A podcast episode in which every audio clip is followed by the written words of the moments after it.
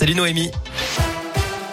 Salut Cyril, salut à tous. Le point sur vos conditions de circulation. Pas de perturbations majeures à vous signaler pour l'instant dans la région. À la une, les aveux de Nordal Lelandais pour la deuxième semaine de son procès aux assises de l'Isère. Il a reconnu ce matin ses penchants pédophiles. Il était interrogé ce matin au sujet des agressions sexuelles commises sur ses deux petites cousines. Cet après-midi, ce sont les parents de la petite Maëlys qui seront entendus à la barre.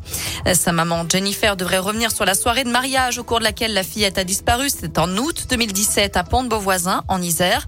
Cette mère courage vient tous les jours à l'audience avec le portrait de sa fille dans les mains, accompagnée de sa fille aînée, Colline, et de son ex-mari Joachim, qui devrait lui aussi venir témoigner. Son avocat Laurent Boguet évoque un homme brisé. C'est quelqu'un qui, de toute façon, euh, pour lequel la vie s'est arrêtée euh, le, le 27 août 2017 et je ne force pas effectivement mon propos. Il présente une béance monstrueuse. La disparition de sa petite fille a précipité euh, sa déchéance sociale.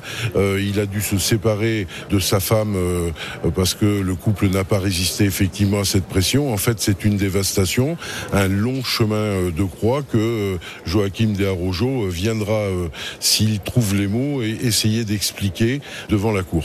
Le procès doit durer jusqu'au 18 février prochain. Un accident spectaculaire ce matin à Ghana, dans l'Allier.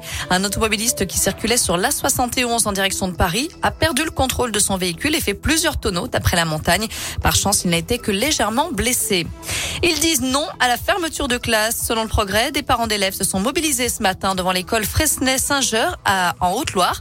Les prévisions d'effectifs pour la rentrée sont de 62 élèves alors qu'il en faut 70 pour maintenir l'ouverture de la classe.